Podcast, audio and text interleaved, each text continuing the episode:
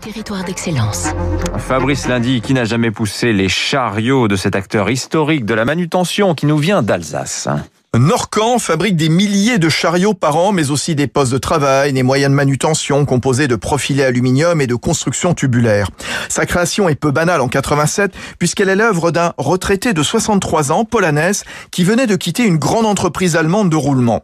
Le fabricant alsacien compte des filiales en Europe, au Maroc, et ne cesse d'innover pour ses clients de l'aéronautique, de la cosmétique, du luxe et de l'agroalimentaire.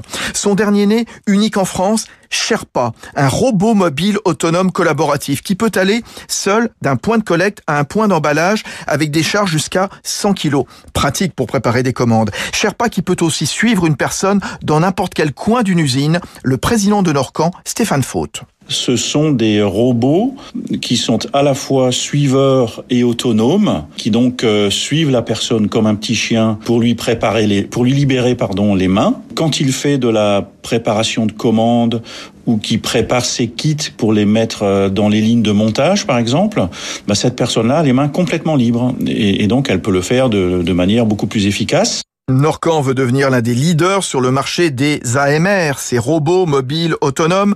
Avec une PME nantaise, il a d'ailleurs inventé pour son Sherpa le mode désinfection, permettant de s'approcher au plus près des zones à purifier en projetant des micro-gouttelettes de produits. C'était Territoire